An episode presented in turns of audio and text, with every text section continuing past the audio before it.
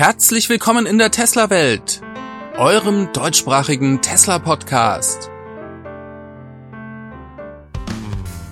Hier die Themen FSD Beta Rollout in Nordamerika, Preissenkungen am Supercharger und verschärfte Covid-Lage in China.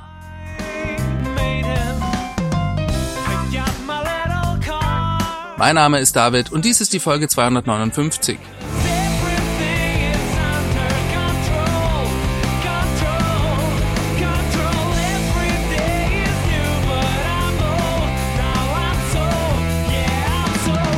Tesla Welt wird präsentiert von Shop for Tesla. Nachhaltiges Zubehör für euer Fahrzeug. Wie zum Beispiel die To Be Fair Gummimatten, die Schutzblenden, Jackpads, Performance-Pedale, den DC-Schutz oder auch die Organizer-Box. 10% Rabatt bekommt ihr mit dem Code TESLAWELT. Link gibt's unten in der Beschreibung. Ja, hallo und herzlich willkommen zu einer neuen Ausgabe der Tesla Welt. Schön, dass ihr wieder mit dabei seid und nicht nur Fußball guckt, sondern euch auch weiterhin mit für Tesla interessiert. Wir reden heute über die stark gesunkenen Preise am Tesla Supercharger, dann um die Ausweitung der FSD Beta auf ganz Nordamerika und auch über die Möglichkeiten eines neuen Covid-Shutdowns in der Gigafactory in Shanghai. Kommen wir mal aber zu einem erfreulichen Thema. Es gab diese Woche einen Bericht auf bgr.com, die schreiben über eine mögliche Implementierung von Dolby Atmos in Tesla-Fahrzeugen. Hier war zu lesen, eines der kommenden Software-Updates von Tesla dürfte die Soundsysteme in den aktuellen und neuen Fahrzeugen erheblich aufwerten. Laut unserer Quelle arbeitet Tesla schon seit Monaten mit großen Plattenfirmen zusammen, um Dolby Atmos in Tesla-Fahrzeuge zu bringen. Sobald das Software-Update auf den Markt kommt, werden über eine Million Teslas, die derzeit auf der Straße sind, Dolby Atmos unterstützen, einschließlich aller neu hergestellten Fahrzeuge. Ja, wenn das stimmt, dann wäre das tatsächlich eine hervorragende Neuigkeit. Ihr kennt Dolby Atmos sicher aus dem Kino oder auch aus dem Heimkinobereich. Das ist ein Standard, der von Dolby bereits 2012 eingeführt wurde. Und das verwendet Höhenkanäle, um sozusagen den Sound noch dreidimensionaler darstellen zu können. Jetzt haben Dolby Atmos Installationen normalerweise Lautsprecher an der Decke. Im Heimkinobereich gibt es aber auch die Möglichkeit, den Sound von Lautsprechern am Boden dann über die Decke zu reflektieren. Denn man möchte ja den Eindruck erwecken, dass eben auch Sound von oben kommt. Ich denke, bei Tesla wird das über Software umgesetzt werden.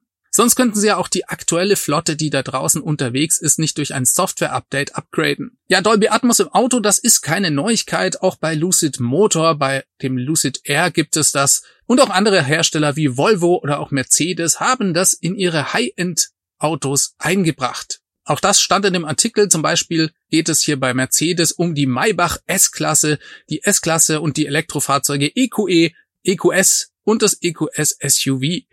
Jetzt ist diese Meldung natürlich nur ein Bericht und auch damit nur ein Gerücht. Die Quelle wurde nicht genannt, aber es ist ein sehr schönes Gerücht und wir wissen ja auch, dass Tesla beim Soundsystem absolut Wert auf Qualität legt. Klasse ist natürlich auch, wenn hier die Rede von einer Million Fahrzeuge ist, denn das bedeutet dann ganz eindeutig, dass Tesla hier das nicht nur in die Premium-Modelle S und X einbringt, sondern eben auch ins Model 3 und ins Model Y. Hier gibt es sowieso schon ein grandioses Soundsystem, und das wird durch solch ein Software-Update dann einfach nur noch besser. Tesla kann gerade über Software hier ganz viel machen. Elon Musk legt persönlich da sehr großen Wert drauf, dass die Qualität im Soundsystem stimmt. Und Tesla beschäftigt auch sehr viele Ingenieure, die von Firmen wie Bang Olufsen zum Beispiel kommen und sehr viel Erfahrung damit haben. Eine große Nachricht diese Woche war sicherlich ein Tweet von Elon, der um die Ausweitung der FSD Beta Version ging.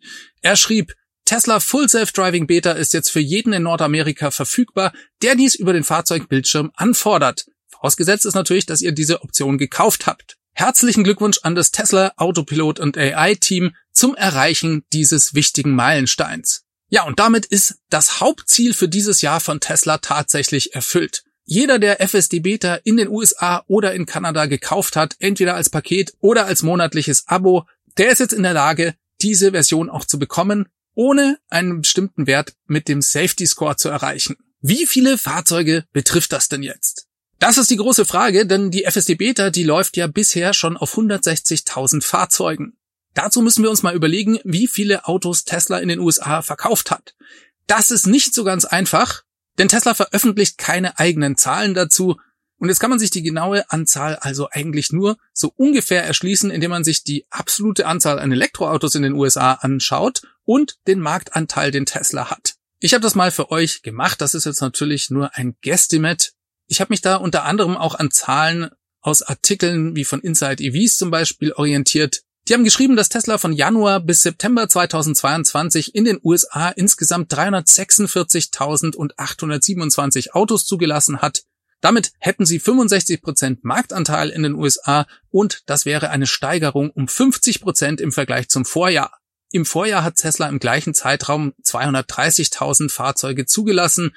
Aber jetzt fehlt hier natürlich noch das vierte Quartal. Und wenn ich mir so die Delivery-Zahlen anschaue, dann ist Tesla nach dem dritten Quartal jetzt 2022 ungefähr da, was sie letztes Jahr insgesamt verkauft haben. Und ich bin dann durch die ganzen Jahre zurückgegangen und habe mir ungefähr überlegt, wie viele Autos von der Tesla-Produktion in den USA gelandet sind. Ich kam auf ungefähr 1,5 Millionen Fahrzeuge ist, wie gesagt, nur eine Schätzung. Und wenn zum Beispiel 15 Prozent das FSD-Paket gekauft haben, dann käme man auf eine Zahl von 218.000 Fahrzeugen insgesamt. Das wären also gar nicht viel mehr Fahrzeuge, als sowieso schon jetzt mit der FSD-Beta unterwegs sind, wenn wir davon 160.000 Stück ausgehen. Auf der anderen Seite kann ich mir sehr gut vorstellen, dass ganz viele Leute das auch mal gerne ausprobieren möchten und sich die FSD-Beta dann einfach im Abo-Paket holen. Einfach mal für ein oder zwei Monate. Ist ja auch vielleicht ein cooles Weihnachtsgeschenk.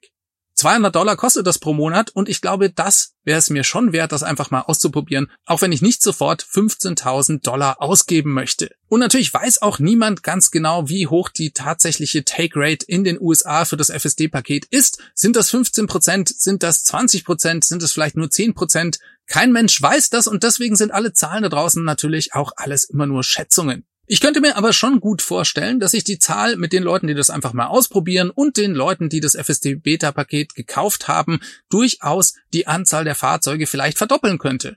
Also 320.000 Fahrzeuge vielleicht da draußen jetzt mit FSD Beta unterwegs. Und selbstverständlich bedeutet das dann eben für Tesla wieder ganz viele neue Daten, mit denen sie die Fahrzeuge und die FSD Beta Version weiter verbessern können. Also schon ein Meilenstein und auch ein gutes Zeichen, dass Tesla jetzt so zuversichtlich ist, dass sie sich trauen, das der breiten Öffentlichkeit zur Verfügung zu stellen. Bisher ist das ja extrem gut gelaufen. Es gibt eigentlich keine größeren Unfälle damit. Und das spricht auch für das vorsichtige Vorgehen von Tesla hier.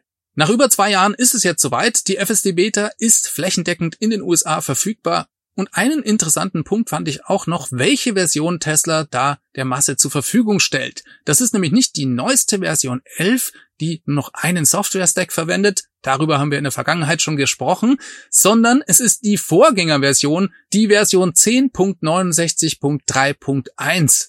Ja, von der gab es schon einige Iterationen, das heißt, die ist vielleicht ein bisschen stabiler als die Version 11, aber ich denke, auch die wird dann noch vor Ende des Jahres für die breite Masse kommen. Dass dies auch für Teslas Ergebnis finanzielle Auswirkungen hat, darüber haben wir schon gesprochen. Das liegt am sogenannten Deferred Revenue.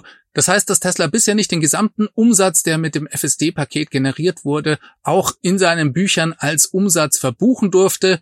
Und es lag daran, dass die FSD-Beta eben noch nicht fertig war, sondern eine Beta-Software ist. Selbstverständlich ist jetzt die Spekulation, ob Tesla diesen Restbetrag, der sich über die Jahre angehäuft hat, jetzt im vierten Quartal verbuchen kann.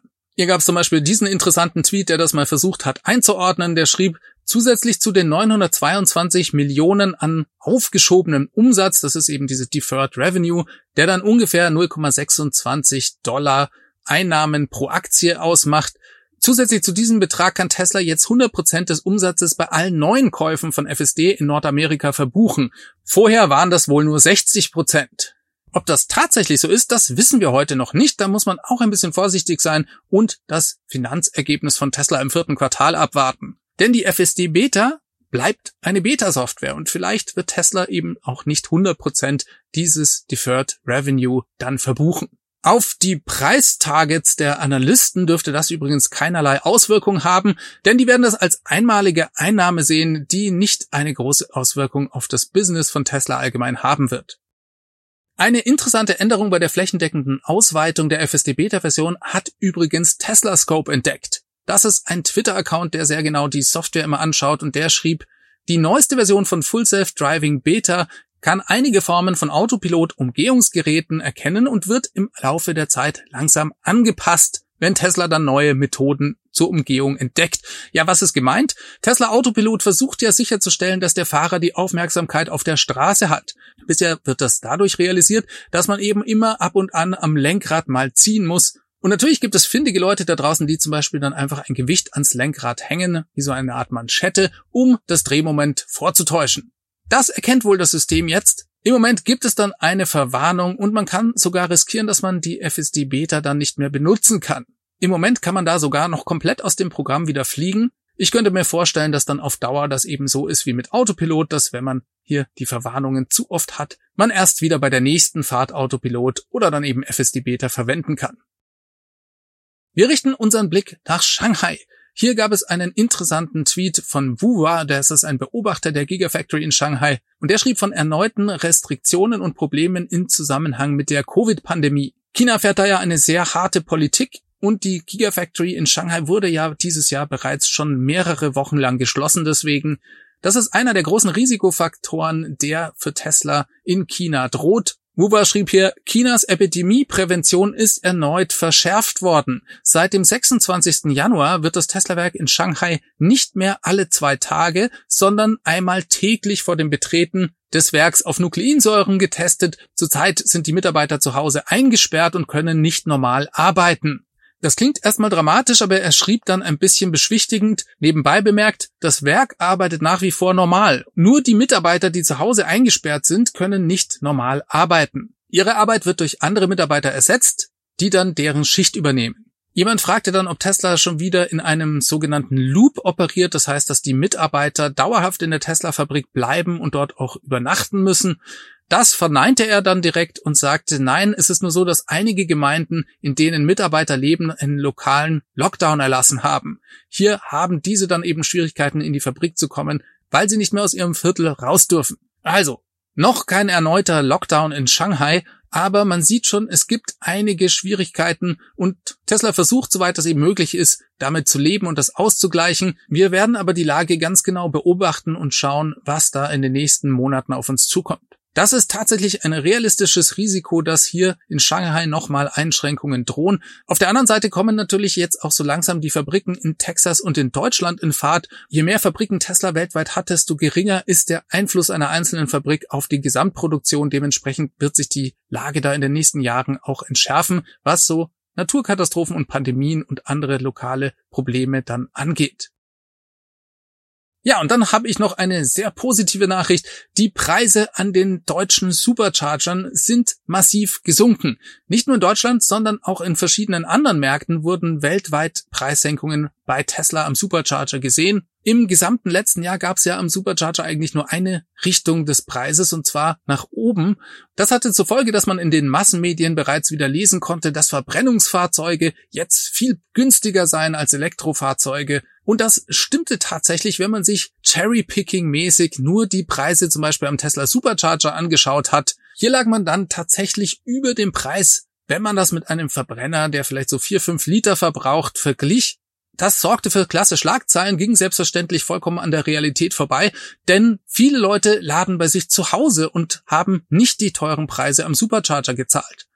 Das ist eigentlich nur die Ausnahme, wenn man mal auf der Langstrecke unterwegs ist. Und selbst da kann man ja dann zu Hause noch erstmal vollladen. Viele Leute haben dann vielleicht sogar noch Photovoltaik auf dem Dach und dann ist die Rechnung wieder eine ganz andere. Ihr seht also schon, das war eher eine Milchmädchenrechnung für die tolle Schlagzeile und entsprach nicht der Realität.